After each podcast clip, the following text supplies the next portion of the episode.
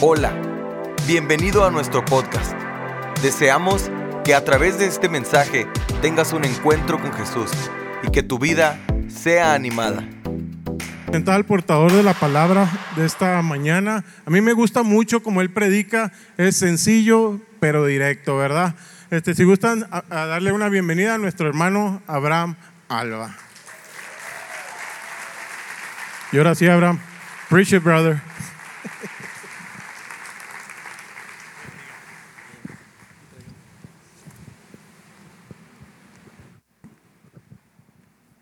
Sí. ¿Cómo están? Qué gusto es verlos. Ya tenía mucho sin estar por acá, como tres minutos. Eh, les prometo que no me acordaba que iba a predicar y usualmente cuando yo predico yo no me pongo a cantar ni a tocar, no se me olvidó. Y ayer que estábamos en la práctica, en la última canción les digo, ay, me toca predicar mañana. Y pues me van a tener que aguantar otro ratito, ¿está bien? Estoy contento de estar aquí porque hacía mucho que no predicaba, no sé cuánto he perdido la cuenta, pero eh, sé que Dios quiere hablarles. ¿Cuántos creen que Dios quiere hablarles? Y siempre les digo esto, hoy está por cumplirse un hecho bíblico por segunda vez en la historia, porque Dios está a punto de hablar a través de quién? Gracias. Gracias. Dios está a punto de hablarles a través de un burro. Eh, ¿Les parece si hacemos una oración para ocupar nuestro lugar? Señor, te damos gracias, Padre, en esta mañana, porque tú eres bueno, porque tu misericordia es para siempre, Señor. Padre, yo te pido que esta mañana tomes el control de mi vida. Esta mañana tomes el control de mis palabras, de mi corazón. Y no me dejes hablar algo que no viene del tuyo, Padre. Yo me abandono en tus manos y te doy gracias por esa unción que tú has puesto en cada uno de nosotros, por esa hermosa presencia que tú has depositado en cada uno de nosotros, Señor. Me dispongo a predicar tu palabra, hablar tu palabra y hago todo esto en el nombre de tu Hijo amado Jesús. Amén. Pueden ocupar su lugar.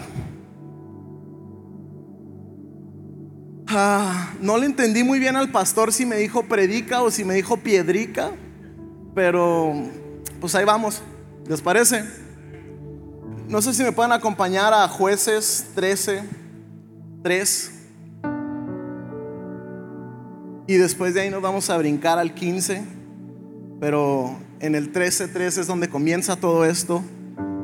Y como dicen los predicadores, indíqueme con un amén cuando ya lo haya encontrado.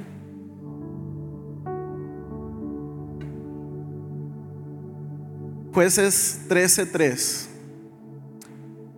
Dice, pero el ángel del Señor se le apareció a ella. Está hablando de la mamá de Sansón. Y le dijo, eres estéril y no tienes hijos, pero vas a concebir y tendrás un hijo. Cuídate de no beber vino ni ninguna otra bebida fuerte, ni tampoco comas nada impuro, porque concebirás y darás a luz un hijo. No pasará la navaja sobre su cabeza, porque el niño va a ser nazareo, consagrado a Dios desde antes de nacer. Él comenzará a librar a Israel del poder de los filisteos. Y nos vamos al 15.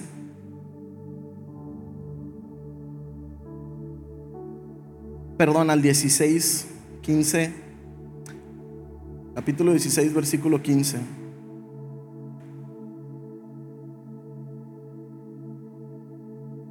Y dice, entonces ella le dijo, ¿cómo puedes decir que me amas si no confías en mí?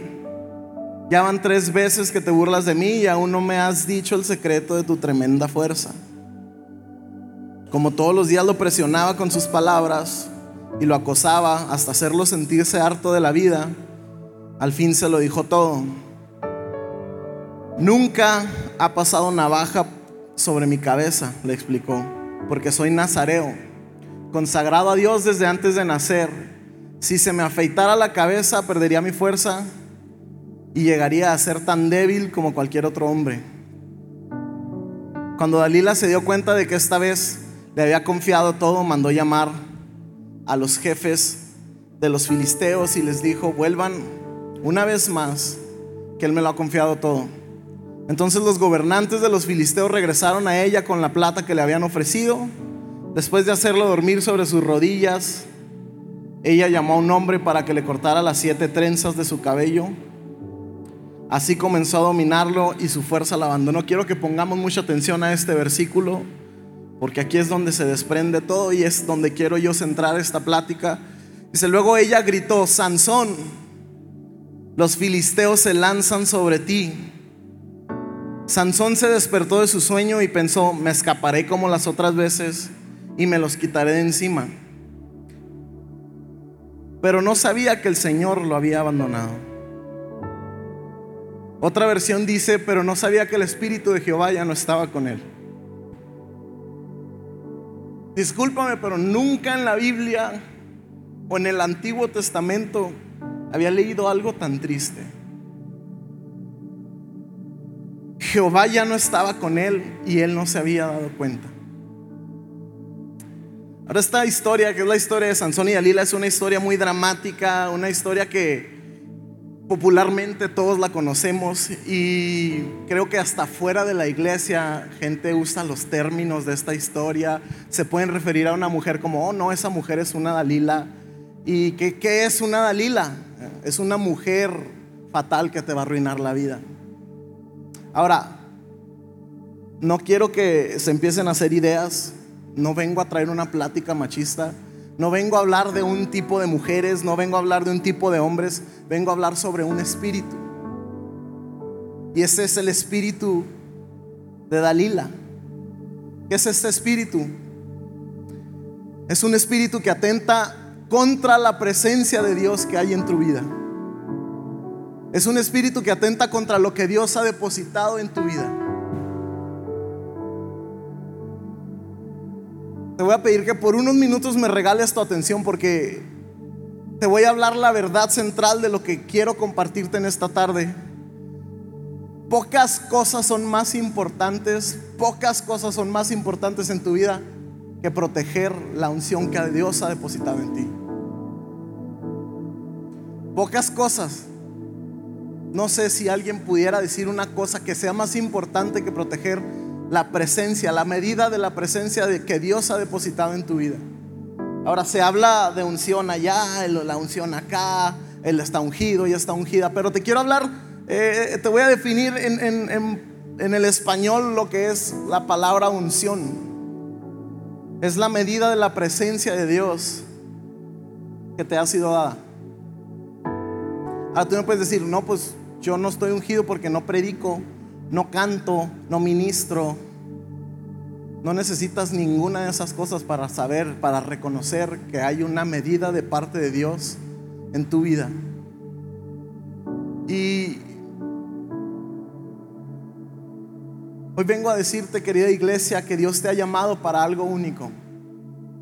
Dios te ha llamado, Dios, porque Dios tiene un diseño especial para tu vida y te ha dado una unción para que cumplas un propósito especial. Pero hay una cosa, ungirte es responsabilidad de Dios, proteger esa unción es responsabilidad tuya. Te lo voy a repetir, ungirte es la responsabilidad de Dios, pero cuidar esa unción es responsabilidad tuya. Y de la historia de Sansón podemos aprender qué significa recibir una gran medida de unción recibir una cantidad enorme de unción, pero no saber protegerla al, al punto de que la llegas a perder.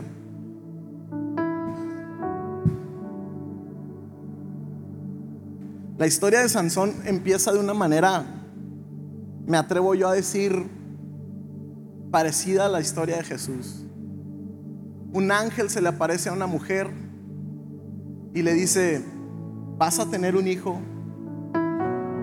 Este hombre va a ser el, libertador, él va a hacer que tiemble el enemigo, este hombre va a librar el pueblo de Dios. Entonces cuando tú lees eso, ¿a poco no te emocionas? ¿A poco no trae a ti así como que intriga de continuar leyendo? Y Y se te afigura que vas a leer versículo tras versículo, que va a empezar a ascender la historia y va a estar en su vida, pero te das cuenta cuando continúas leyendo esa historia que en vez de ir para arriba va bajando.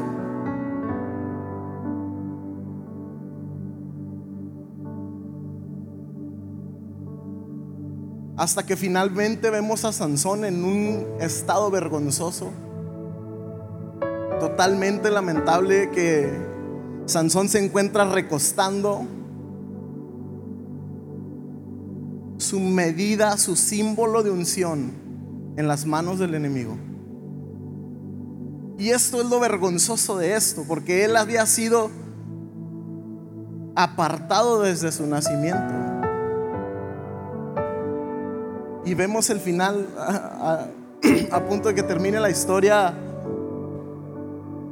Este hombre entregando su símbolo de unción en las manos de su enemigo.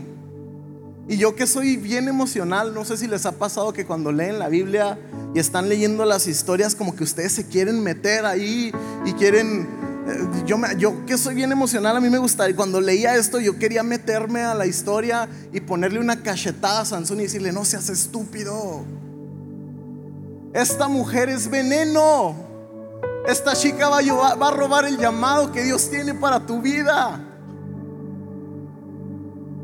Esta chica te va a destruir porque es veneno. ¿Sabe cuál es la tragedia más triste de la historia de Sansón? Que él se autodeclara algo solo, le dice, ¿cuál es el, cuál es el secreto de, tu fuerza?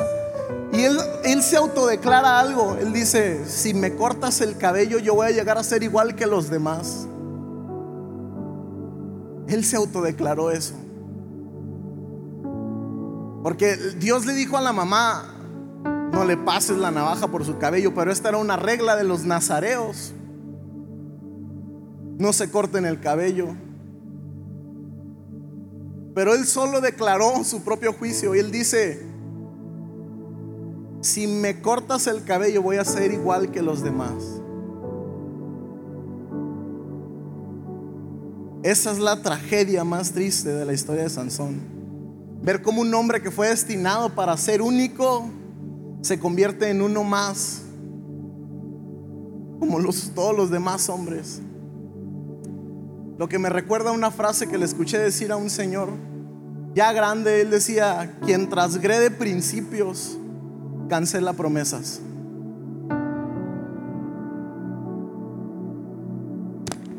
Quien transgrede principios cancela promesas, querida iglesia. Quien transgrede principios cancela promesas.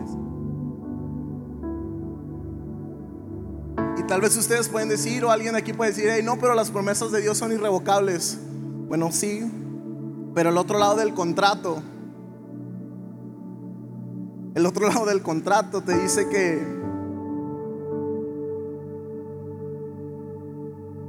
tienes que cuidar de esas promesas. Dice que esas promesas son condicionales y quien transgrede principios cancela promesas. Y eso es lo que le ocurrió a la vida de Sansón. Comenzó a transgreder principios. Y Sansón es un ejemplo de que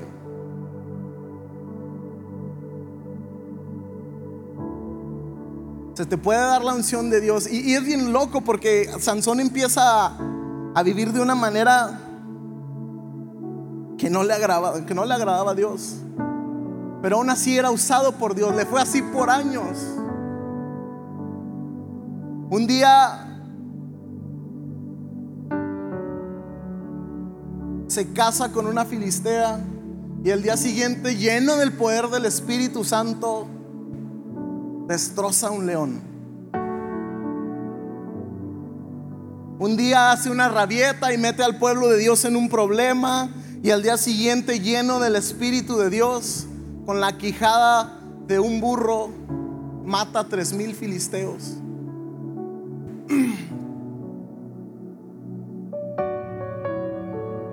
Un día va y se acuesta con una prostituta y al día siguiente lleno de la fuerza, del poder del Espíritu Santo, derrumba las puertas de una ciudad y se las echa en su lomo.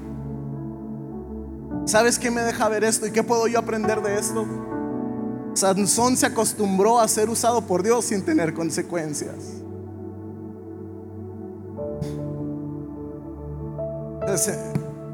Siempre digo que Dios nos dio la oportunidad a mi esposa y a mí de estar pastoreando a los adolescentes. Y se me han acercado mamás con lágrimas en sus ojos y me dicen, Abraham, ayúdame a sacar a mi hijo del mundo. Abraham, ayúdame a sacar a mi hija del mundo. Y en el momento no les digo lo que estoy pensando porque lo que ellos necesitan es que yo ore por su hijo y darles un abrazo, darles un consuelo. Pero se los voy a decir a ustedes lo que pienso siempre, lo que se me queda en la mente.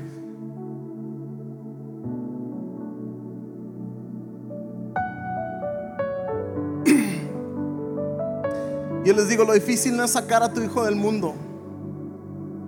Lo que yo pienso es eso, lo difícil no es sacar a tu hijo del mundo, lo difícil es sacar el mundo del corazón de tu hijo. Eso es lo difícil. Porque es posible hoy estar aquí sentados con nuestra ropa de cristianos, con nuestro lenguaje de cristianos, con nuestra cultura de cristianos, pero con nuestro corazón a kilómetros de Jesús. Dios le dijo al pueblo de Israel, este pueblo de labios me adora. Cualquier parecido es mera coincidencia. Este pueblo de labios me adora, pero su corazón está lejos de mí. Y Sansón estaba en el lugar correcto, pero su corazón estaba en el lugar incorrecto.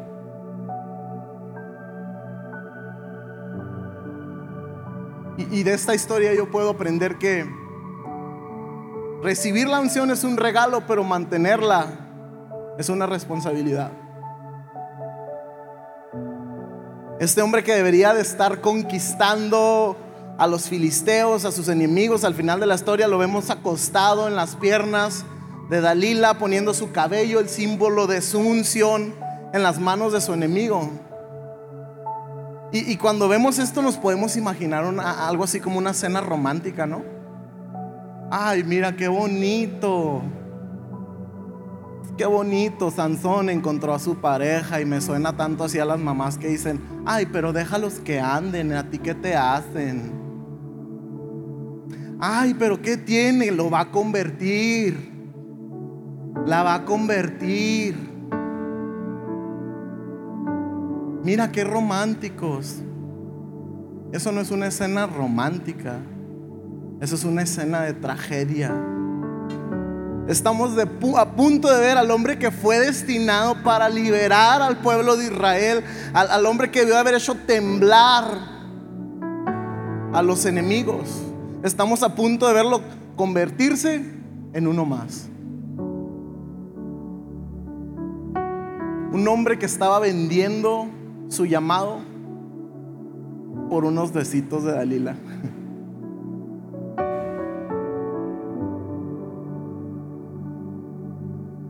¿Me pueden acompañar un, momento más? Voy a tratar de no durar mucho. Pero quiero hablarte acerca de Dalila. ¿Y qué, significa Dalila? En la Biblia, curiosamente, los nombres siempre tienen un, significado profético. Pero cuando leía el significado de Dalila en español significa débil, debilidad. Y cuando vi eso dije, wow, qué irónico. ¿No les parece algo irónico esto? ¿Cómo destruyes al hombre más fuerte de la historia? Dándole pequeños tragos de veneno directamente de los labios de Dalila.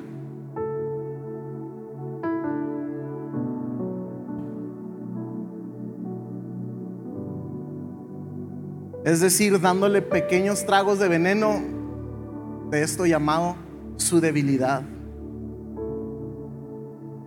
Un hombre que aparentemente era invencible, un hombre que tenía un propósito grande dentro de la historia del pueblo de Dios y fue vencido por su propio capricho ilícito. Y si tú lees la Biblia de principio a fin, te vas a encontrar este patrón muchas veces. Un David, un Salomón, Sansón. David se encaprichó con una mujer que estaba casada. Salomón no se supo privar de nada. Y Sansón quería ser uno más, como todos los demás. Y a esos caprichos ilícitos yo los llamo Dalila.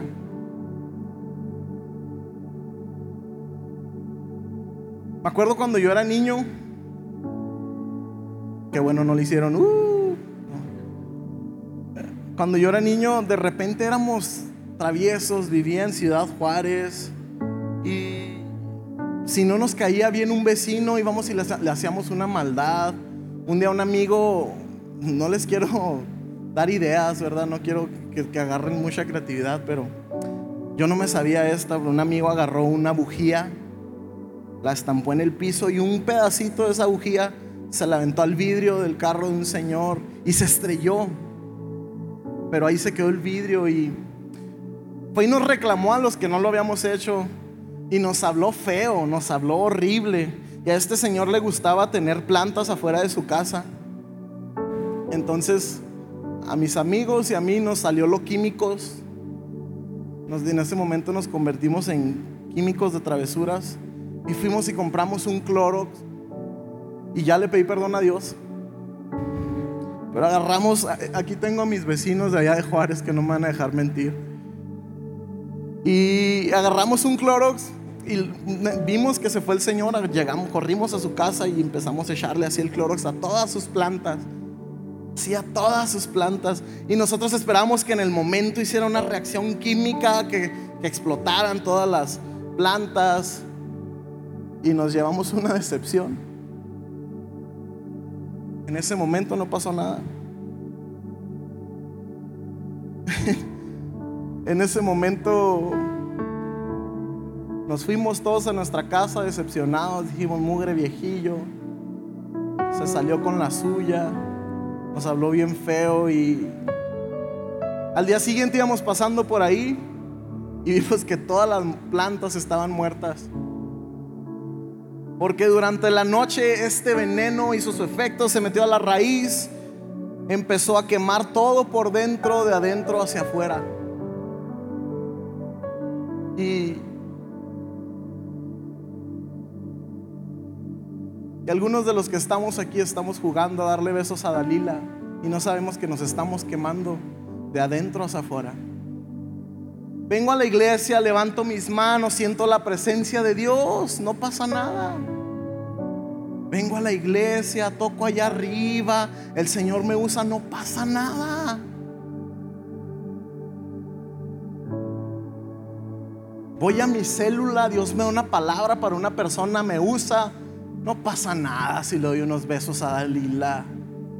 No pasa nada.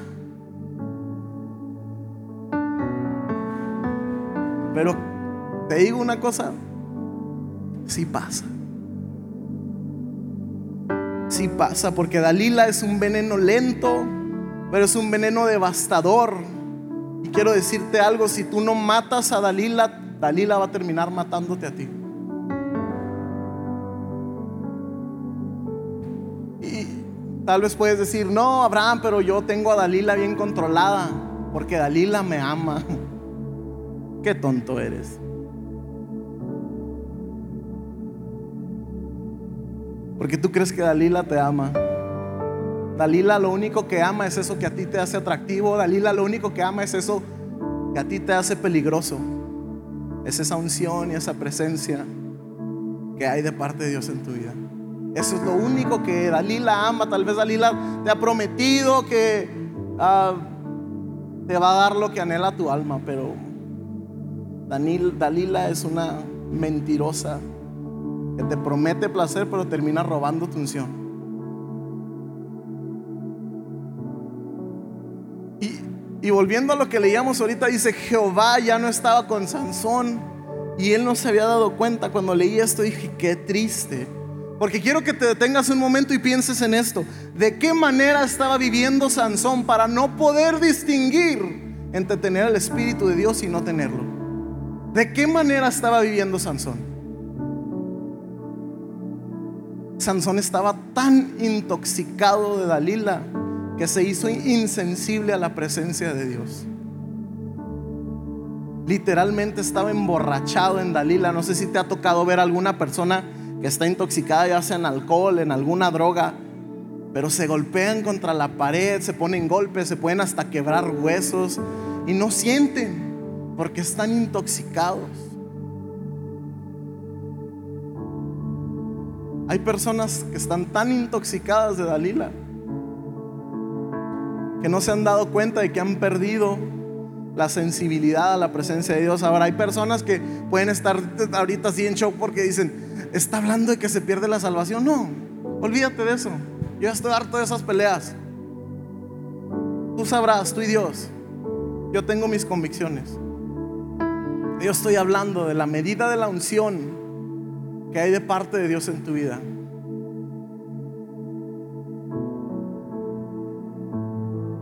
Y Sansón lo que hacía era estirar los límites. Dios me usa, puedo poquito más. Y llegaba un límite y decía, pero Dios me volvió a usar y volví a estirar un poquito más el límite. Y se la vivió estirando los límites y estirando los límites y estirando los límites. Pero sabes una cosa, Sansón se acostumbró a tener éxito sin tener consecuencias. Se acostumbró a moverse en la unción, pero desconectado del corazón de la unción. Y, y lo más triste de esto es que Sansón nos demuestra que es posible ser usados por Dios, pero eso no significa que necesariamente seamos aprobados por Dios.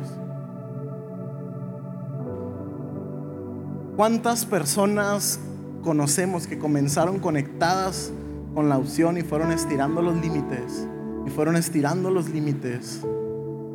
Y decían, no pasa nada, yo controlo y de repente, pum, llega Dalila y el Espíritu de Dios se va de ellos. Digo esto con mucho cuidado, pero si tú crees que si yo anoche llamé a una prostituta y me acosté con ella, ¿tú te darías cuenta ahorita? Yo pude haberlo hecho eso anoche y estar ahorita predicando de la misma manera y poderte engañar a ti. Pero hay una presencia a la cual yo no puedo engañar. Hay una unción de parte de Dios a la cual tú y yo no podemos engañar.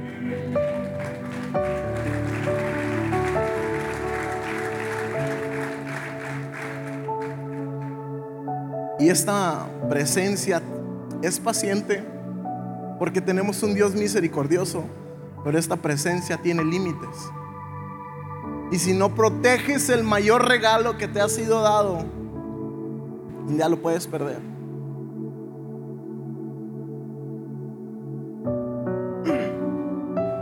Acuerdo cuando éramos pequeños, ya no digan uh,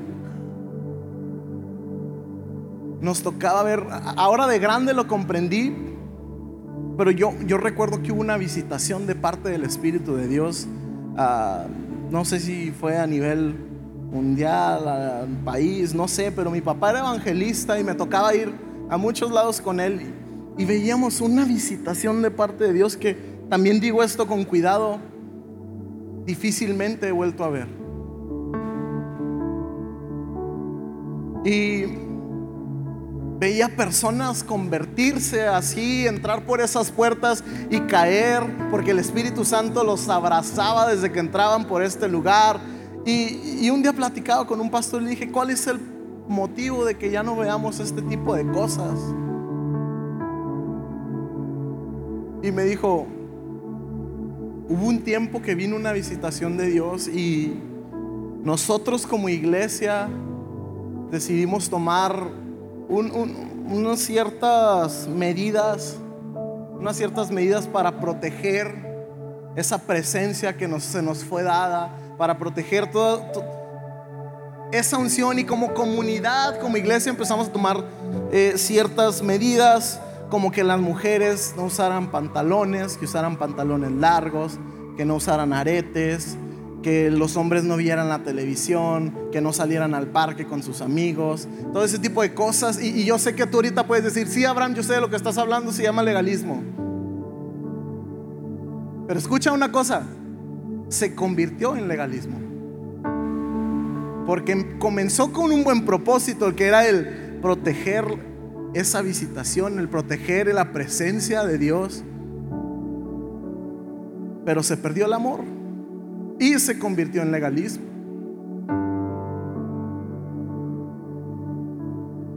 Ahora, no, no te estoy tratando de decir que, que volvamos a ese tipo de cosas, que otra vez las hermanas ya no se pueden rasurar, que no, no, no, no. Pero es que en nuestra generación no nos privamos de nada. Vemos las mismas series que todo el mundo está viendo, escuchamos la misma música que todo el mundo está escuchando, escuchamos a los mismos comediantes que dicen las mismas tarugadas y que todo el mundo está, está escuchando. No nos privamos de nada. Lo practicamos todo. El otro día platicaba con un amigo y, y, me decía, hey, estoy viendo una serie bien padre en Netflix. Y hay temporadas que agarramos a Stefan y yo de ver series en Netflix cuando tenemos tiempo y, y me dijo, vela, te va a gustar. Y él me llegó por el área de, no, que, que las tomas se ven bien padres, la calidad y tiene unas gráficas bien suaves. Y, y llegué a mi casa y la vi y no pude durar más de 10 minutos. No pude durar más de 10 minutos porque vi tantas obscenidades. Y no te voy a mentir, a mi adolescente pornográfico le gustó. Porque gusta. Los labios de Dalila son dulces. Y quité esa serie y un día voy y me topo a mi amigo y le digo, oye, no manches, ¿qué onda con esas cosas que andas viendo? ¿Qué? A mí no me causa nada. Es más, las veo hasta con mi esposa. No puede ser posible. O sea, habla tan mal de ti que digas eso. Porque me estás diciendo que ahora necesitas una dosis más fuerte para que te emociones. Qué triste. Estefan y yo tenemos un, un acuerdo en la casa y, y decidimos no ver series que, que, tuvieran cosas así. Y si por ahí se nos escapa una escena, voltearnos, adelantarle, quitarle.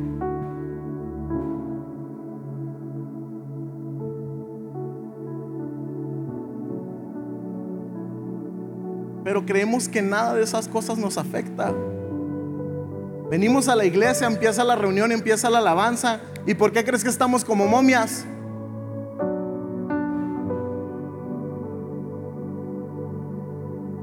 Porque no nos afecta. Pero la verdad es de que estamos tan intoxicados que no tenemos sensibilidad a la presencia de Dios.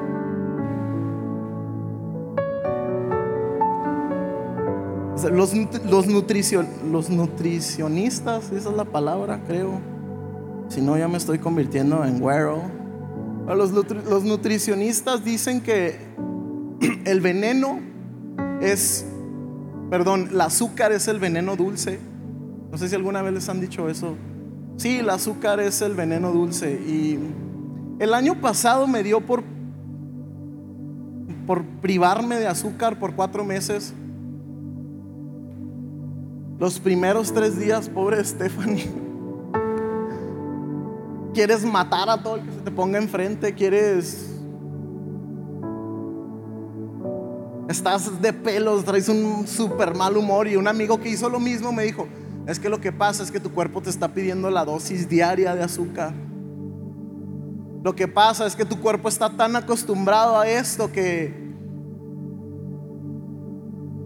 te está pidiendo la dosis diaria y yo yo me detuve de comer azúcar por cuatro meses y los primeros días fue un infierno. Basta una semana, si no me creen, hagan la prueba. Basta una semana de ayunar el azúcar para que te des cuenta qué tan intoxicado estabas de azúcar. Y cuando volví a probar azúcar, me supo tan dulce eso. Pero tan dulce, ya que voy con todo esto. A veces la abstinencia nos ayuda a ver cuán intoxicados estábamos. ¿Quieres saber? Ah, ah, porque ahorita van, a empezar personas. Abraham, pero ¿a qué te refieres? ¿Cuál es mi Dalila? ¿Qué, ¿Qué te refieres cuando dices vamos a matar a Dalila? ¿Mato a mi novia? Por si hay algún psicópata en este lugar, voy a especificarme.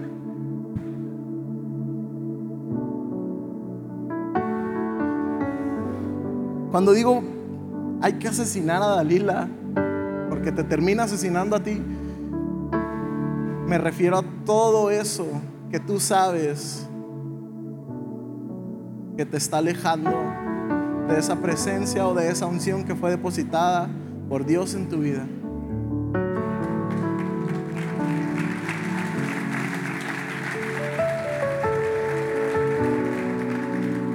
¿Quieres saber cuál es tu Dalila?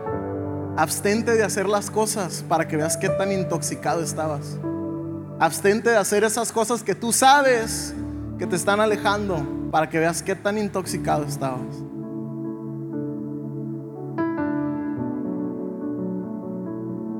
¿Por qué no nos ponemos de pie? Yo ya he terminado.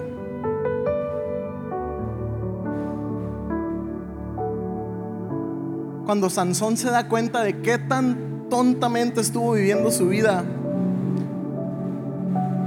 pudiéramos nosotros decir, ya es demasiado tarde, eh, ya no hay nada que puedas hacer. Te sacaron los ojos.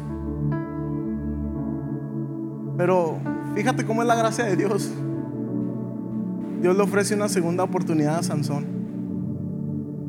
Sin ojos, pero le ofrece una segunda oportunidad. Cada oportunidad que le pidas a Dios, vas a llegar con algo menos.